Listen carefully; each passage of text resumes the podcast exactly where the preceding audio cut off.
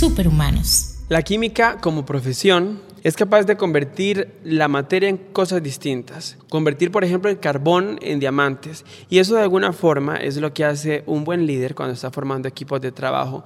Y bueno, ¿qué características comparte un líder con un químico? Mucha paciencia, observación y la capacidad de entender el entorno, entender cómo se mueven las relaciones dentro de la organización.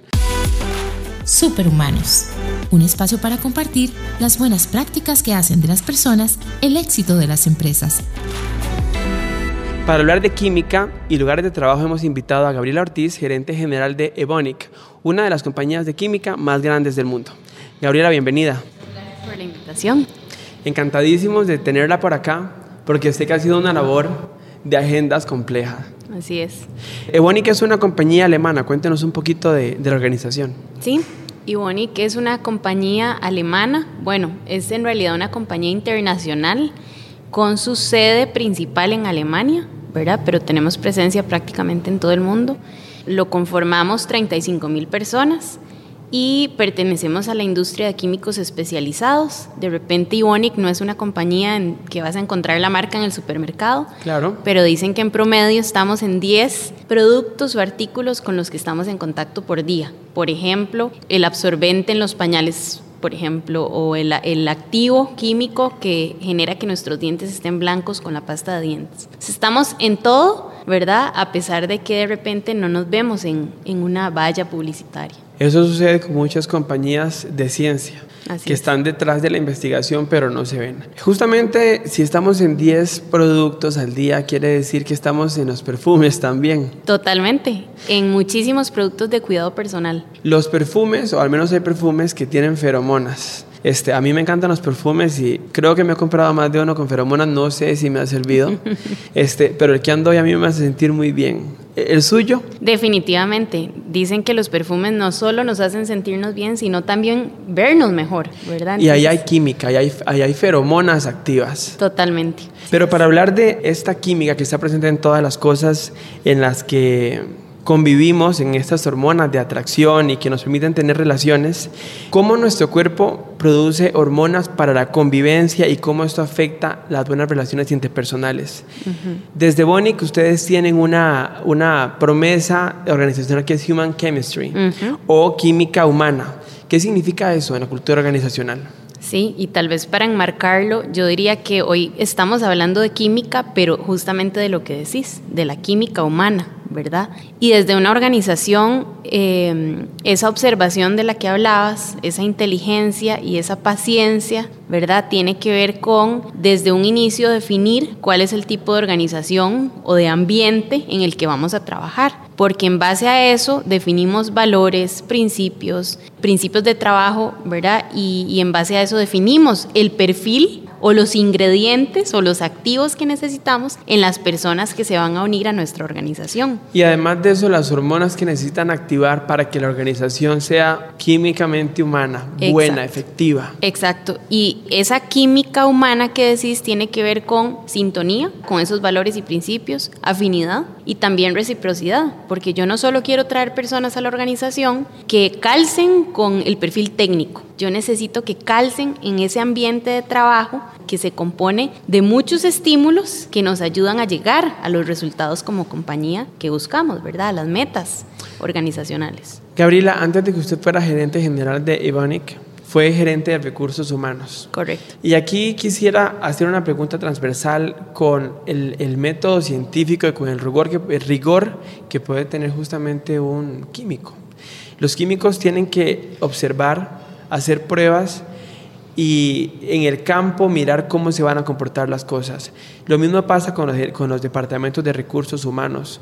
Para resolver problemas tienen que observar, pero ¿qué tan buenos están siendo hoy en día los recursos humanos para observar los entornos laborales y solucionar problemas? Sí, esa es una pregunta interesante y más en estos tiempos en donde trabajamos de manera virtual mayormente. En Costa Rica nosotros no tenemos una planta química y nos dedicamos a tareas más administrativas, por lo que la mayoría de nuestros colaboradores están trabajando desde casa. El rol del líder se vuelve aún más clave ¿verdad? Porque eh, la sensibilidad que necesitamos desarrollar ahora es, es aún mayor porque nosotros realmente necesitamos estar atentos ¿verdad? A, las situaciones, a las necesidades que está viviendo el colaborador, a qué retos se está enfrentando. De repente, antes una reunión era presencial y vos veías los gestos, la comunicación no verbal de la gente, pero hoy las reuniones son virtuales y en muchos casos la gente no usa cámara.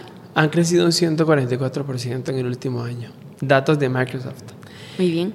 La dopamina, la hormona de la euforia, de la felicidad, del estímulo. ¿Cómo crear esa hormona de la dopamina, que es el esfuerzo, el impulso en las organizaciones. La dopamina es la base de la recompensa y del reconocimiento. Entonces es, es indispensable desarrollar una cultura de agradecimiento y de reconocimiento. O sea, desde los pequeños logros, ¿verdad? Celebraciones, eh, reconocimiento, yo lo puedo ver en personas tímidas que tal vez están como escondidas, hasta la persona más tímida le encanta ser reconocida. Si es en público, aún mejor. En un town hall, en una reunión en donde hayan más personas y lo haces, eh, genera un mejor resultado. Si le llega el thank you card o el regalito, eso aún aumenta más el resultado porque lo que estás haciendo es reforzando conductas positivas a través del reconocimiento y del agradecimiento. Y, también el agradecimiento genera sentido de propósito, ¿verdad? Porque entendés que lo que estás haciendo tiene valor. También eh, un elemento importante que encontrábamos cuando entendíamos esto de las hormonas, se hizo un experimento con ratas que se alimentaban de cierta manera para estimular la dopamina o para hacerla decrecer. Y este, en las fases había un alimento que estaba detrás de una barrera alta para, para, para, el experimento, para las ratas. Las que tenían la dopamina baja no hacían ningún esfuerzo para llegar ahí. Las que tenían la dopamina alta sí lograban cruzar el, el obstáculo para llegar al objetivo.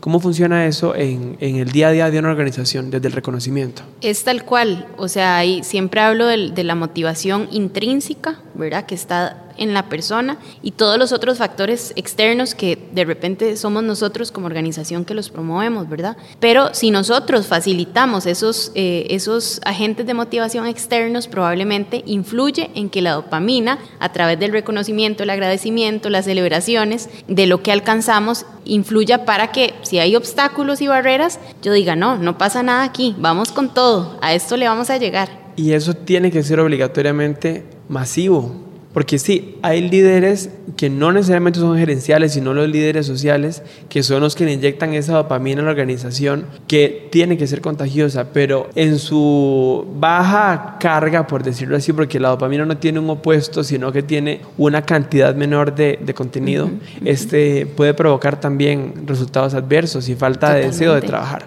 Totalmente, totalmente. Hay otra hormona interesante para conversar y es la melatonina. Muchos la tomamos para dormir. ¿Sí? Sí, cierto. Claro. A veces no duerme, a veces no. La verdad es que le tengo mis reservas. Pero la melatonina se provoca a partir de la luz del día y es esta hormona que nos ayuda a entender en qué momento del día estamos y cuándo hay que apagar las luces. Los animales la tienen más natural que nosotros. Nosotros mientras estamos en reuniones que han crecido porcentualmente de una manera absurda, nuestros perros, nuestros gatos se van a dormir temprano.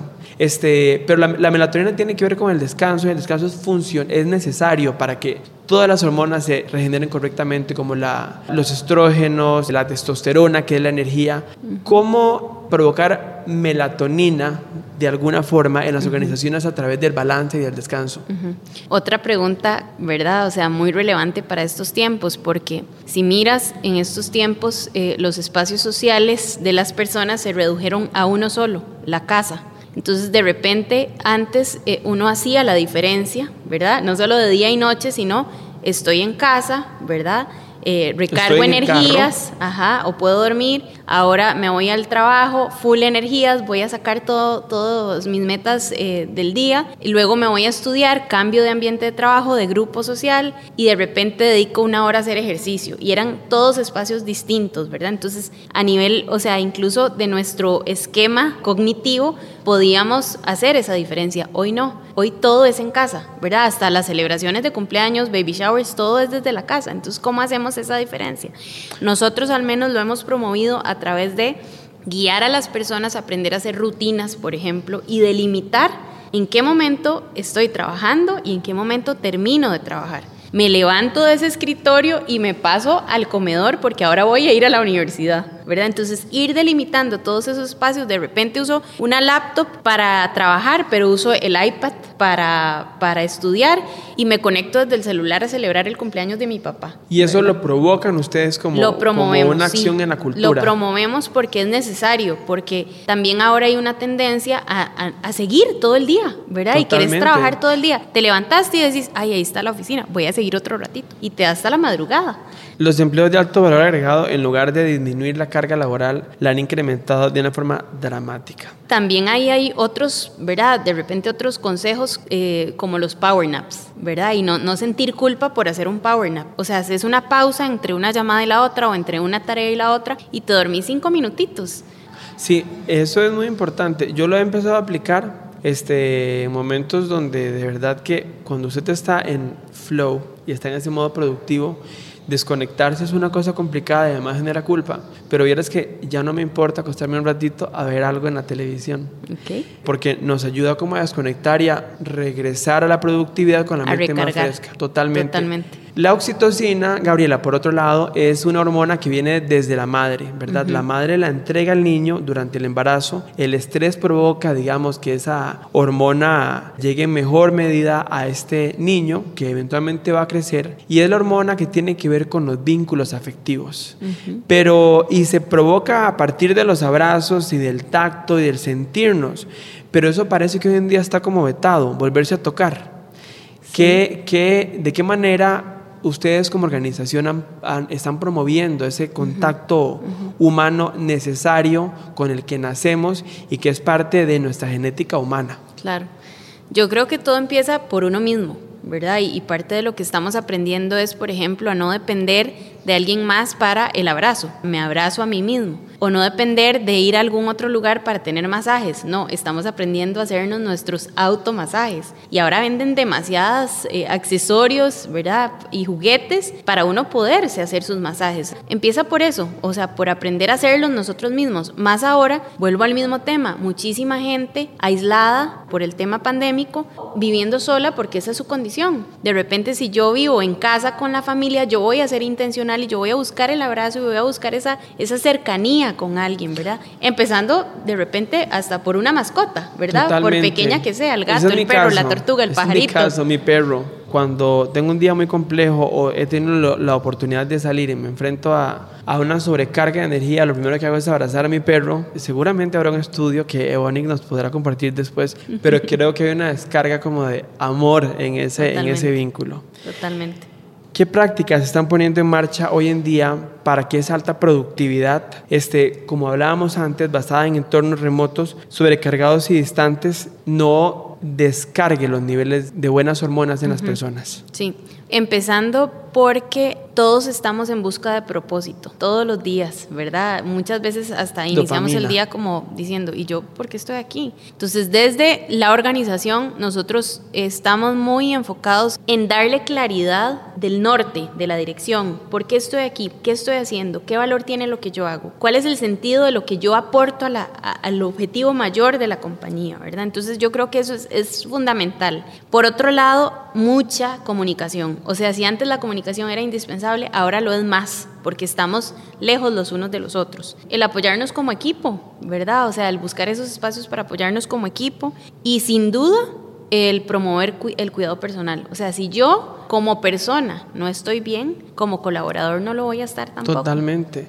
Y bueno, podríamos de ahí derivar y los invito a escuchar los episodios que hablan del burnout con el doctor Lizano, donde justamente desde una perspectiva médica entendemos más del fenómeno del agotamiento suprarrenal. Algo muy valioso que tienen los científicos es justamente que tienen mucha paciencia en el proceso de encontrar respuestas, hay mucha prueba y mucho error, pero cómo combatir o cómo educar más bien a, las, a los colaboradores a que puedan tener tolerancia a la, a la frustración y entender que el proceso se puede equivocar y que el proceso requiere paciencia.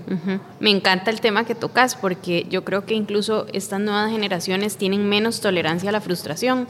Entonces es parte de nuestro rol como líderes guiarlos y educar en que parte del proceso de aprender es equivocarse. O sea, En el aprendizaje está implícito el error. El error. La falla, no pasa nada, no pasa absolutamente nada.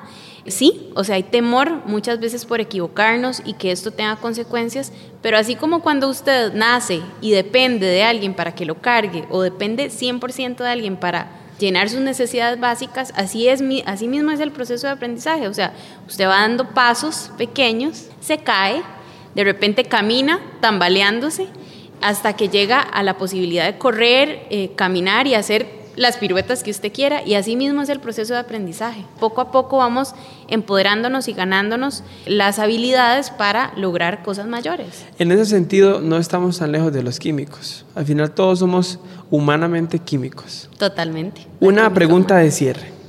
En este proceso de encontrar la vacuna, ustedes tuvieron, han tenido participación. Sí, totalmente. ¿Cree que es un buen ejemplo para demostrar que la hormona de la perseverancia es capaz de resolver situaciones graves en el mundo? Mientras haya vida, hay esperanza. Y yo digo que ese es, ese es el punto de partida. Así que yo creo que la perseverancia ha sido la clave para, a pesar de esa prueba y error, prueba y error, prueba y error, asegurarnos de que estamos contribuyendo a un bien mayor, ¿verdad? Y a una situación que nos compete a todos eh, y que todos pues la estamos viviendo. Entonces estoy segura que sí. En ese proceso entonces resumimos tres puntos. La paciencia es necesaria para poder construir buenas relaciones. Las buenas relaciones se construyen a partir de motivar y recompensar a los equipos de trabajo y la perseverancia es capaz de cambiar el mundo. Totalmente. Gaby, muchísimas gracias. Muchísimas gracias a vos también. La forma en cómo reaccionamos a las situaciones, cuando nos enojamos, cuando sentimos placer, cuando nos reímos o inclusive cuando nos enamoramos, o esa emoción por tener un nuevo trabajo, todo, absolutamente todo en nosotros está controlado por hormonas. Somos química andante. Usamos la curiosidad científica en este podcast para entender esto como una escuela de relaciones profesionales que nos van a convertir en superhumanos. Cámara de Comercio de Costa Rica.